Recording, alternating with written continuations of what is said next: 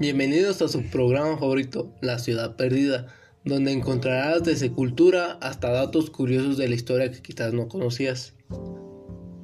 Como muchos ya sabrán, nosotros somos sus conductores. Me presento para quien no nos conozca, mi nombre es Emiliano y estamos con mi compañero Rafael. Hoy este, les estaremos hablando del tema de las artesanías. Bueno, yo les diré una de ellas, la artesanía indígena, producción de, de bienes útiles y rituales y estéticos, se constituye en expresión material de la cultura de, de comunidades con unidad estética y relativamente cerradas, elaboradas para satisfacer necesidades sociales, integrado los conceptos de arte y funcionalidades materiales, el conocimiento de la comunidad sobre el potencial de cada recurso del, del entorno geográfico, el cual es transmitido a través de las generaciones. La artesanía tradicional popular es la producción de objetos útiles y al mismo tiempo estéticos realizados de forma anónima por un determinado pueblo. Son exhibidos o con un dominio de materiales generalmente procedentes de la hábitat de cada comunidad. Esta actividad se realiza con un oficio especializado transmitido de generación en generación y se constituye por una expresión este, fundamental de la cultura, la cual se identifican principalmente por las comunidades mestizas y negras, cuyas tradiciones están constituidas por el aporte de las poblaciones americanas y africanas, influidas o caracterizadas en diferentes grados por rasgos culturales de la visión del mundo de los originarios inmigrantes europeos. Bueno, la artesanía contemporánea o neoartesanía producción de objetivos útiles y estéticos desde el marco de, los oficios y el cuyo proceso de sincretizan elementos técnicos y formales procedentes de diferentes contextos socioculturales y niveles tecnoeconómicos se, caracteriza por realizar una transición hacia la tecnología moderna y o por la aplicación de principios éticos de, de tenencia universal y o académicos y destacar la creatividad individual expresada, expresada por, por la calidad y originalidad del estilo.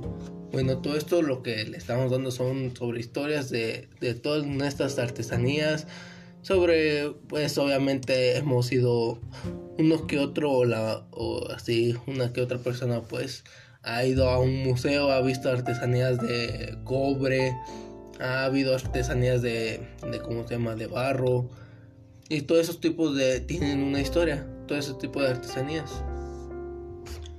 Bueno, precisamente así como lo dijo mi compañero, este, hay diferentes tipos de artesanías. Precisamente lo que nosotros mencionamos este, anteriormente fueron pues los tipos de clasificación de estas. Precisamente pues estas se clasifican de diferentes maneras, al igual que obviamente cada una tiene como este pues una procedencia de diferente lugar. Obviamente pues todo dependiendo de, de la región, del lugar, del país porque pues recordamos que no todos tienen las mismas costumbres, este, características y precisamente en eso se basan para poder hacer pues todo este tipo de artesanías ya que suelen ser diferentes maneras, no siempre suelen ser las mismas y pues por lo general por eso siempre varían dependiendo del lugar, país o continente. Bueno, vamos a un pequeño corte y enseguida regresamos.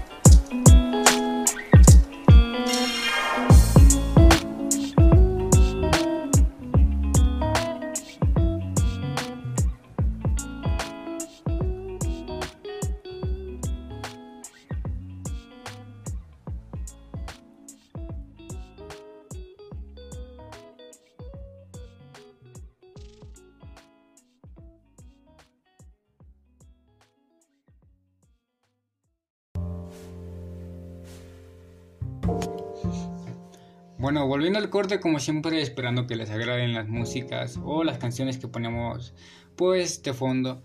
Bueno, este, continuando con el tema precisamente de las artesanías, recordando que anteriormente, pues, estábamos hablando precisamente de la clasificación. Ahora estaremos hablando como, pues, de ciertas artesanías mexicanas o pues, de este tipo de artesanías conocidas como, la como el barro cocido. La artesanía del barro es una de las más practicadas en México, ya que muchos de los estados se exhiben este tipo de trabajo, especialmente en Guanajuato, lugar donde coexisten un gran número de artesanos que hacen uso de este preciado material para elaborar accesorios de todo tipo, entre ellos macetas, jarrones, utensilios de comida y y un sinfín de elementos decorativos con figuras y colores propios de cada región.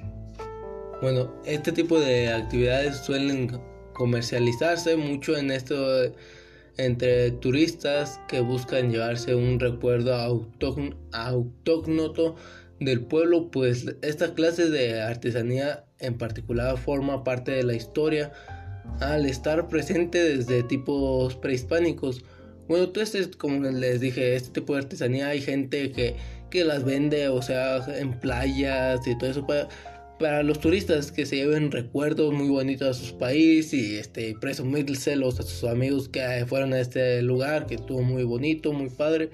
Ya que también aquí en Morelia hay lugares también muy padres, que es el que está Santa Clara del Cobre, que también es muy buen lugar, ahí venden buenas ollas, cosillas ahí, este de figuras de cobre muy bonitas. Bueno, ahora seguimos con la artesanía de los alebrijes. Los, los alebrijes son artesanías originales del pueblo de San Martín Tilcajete, que forma parte del estado de Oaxaca. Estas piezas culturales representan a animales imaginarios mezclados entre varias especies y en, un principio fueron diseñados a base de cartón por Pedro Linares quien los bautizó con el nombre de alebrijes, aunque con el pasar el tiempo los, artesanos fueron adaptándolo a figuras talladas en madera con el propósito de hacerlas más recientes. Lo interesante de estos elementos artesanales es que en algunos pueblos como los San Antonio Arazola existen talleres que le brindan al público la opción de conocer cómo es el proceso de fabricación de estas piezas exóticas y llamativas, pudiendo disfrutar de los colores intensos y los estilos únicos. Bueno, la, la siguiente artesanía sería la platería. La joyería es otra de las actividades más demandadas en este país. Gracias a las riquezas minerales con las que cuenta México, los artesanos pueden elaborar todo tipo de joyas, hechas a base de oro, plata y piedras preciosas como el, como el ámbar o la jedeita e incluso pueden trabajar con el diseño de diversos modelos de alejeros para resguardar las piedras. Bueno, precisamente este, todos estos son pues características más que nada de México, precisamente por la forma en que se hacen de acuerdo a las características que estos tienen, pues son más llamativas o alusivas a México, ya que esto es lo que se suele ver en México, ya que estos también se hacen con diferentes materiales que se encuentran en estos mismos países, regiones o lugares, por lo cual pues obviamente es más fácil que se haga su procedencia. Bueno, por ejemplo, la platería, así como lo dijo mi compañero, este tipo de piezas por lo general este, son encontradas en Hidalgo o en Tasco de Guerrero, donde los orfebres locales crean toda clase de joyería como pendientes, cadenas, pulseras y anillos hechos con plata de gran calidad. Bueno, vamos a un pequeño corte y enseguida regresamos.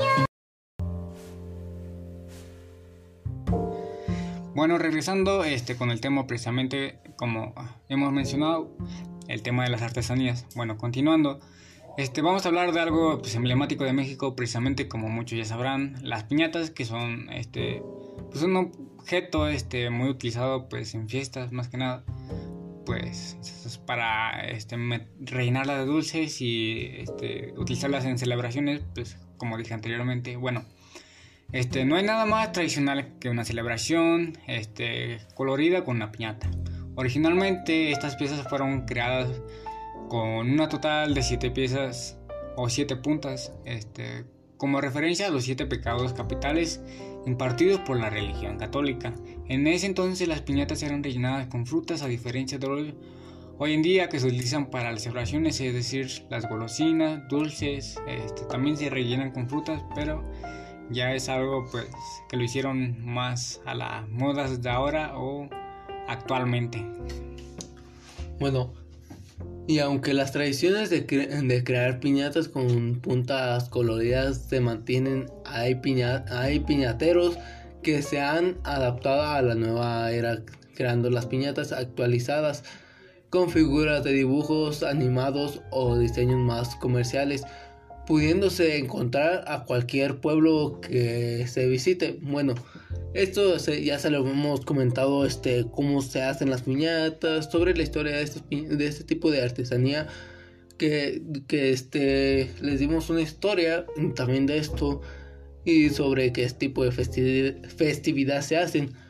Esto se hacía nada más en este tipo de celebridades de, de, año, de año nuevo, sí, y de Navidad y de las posadas.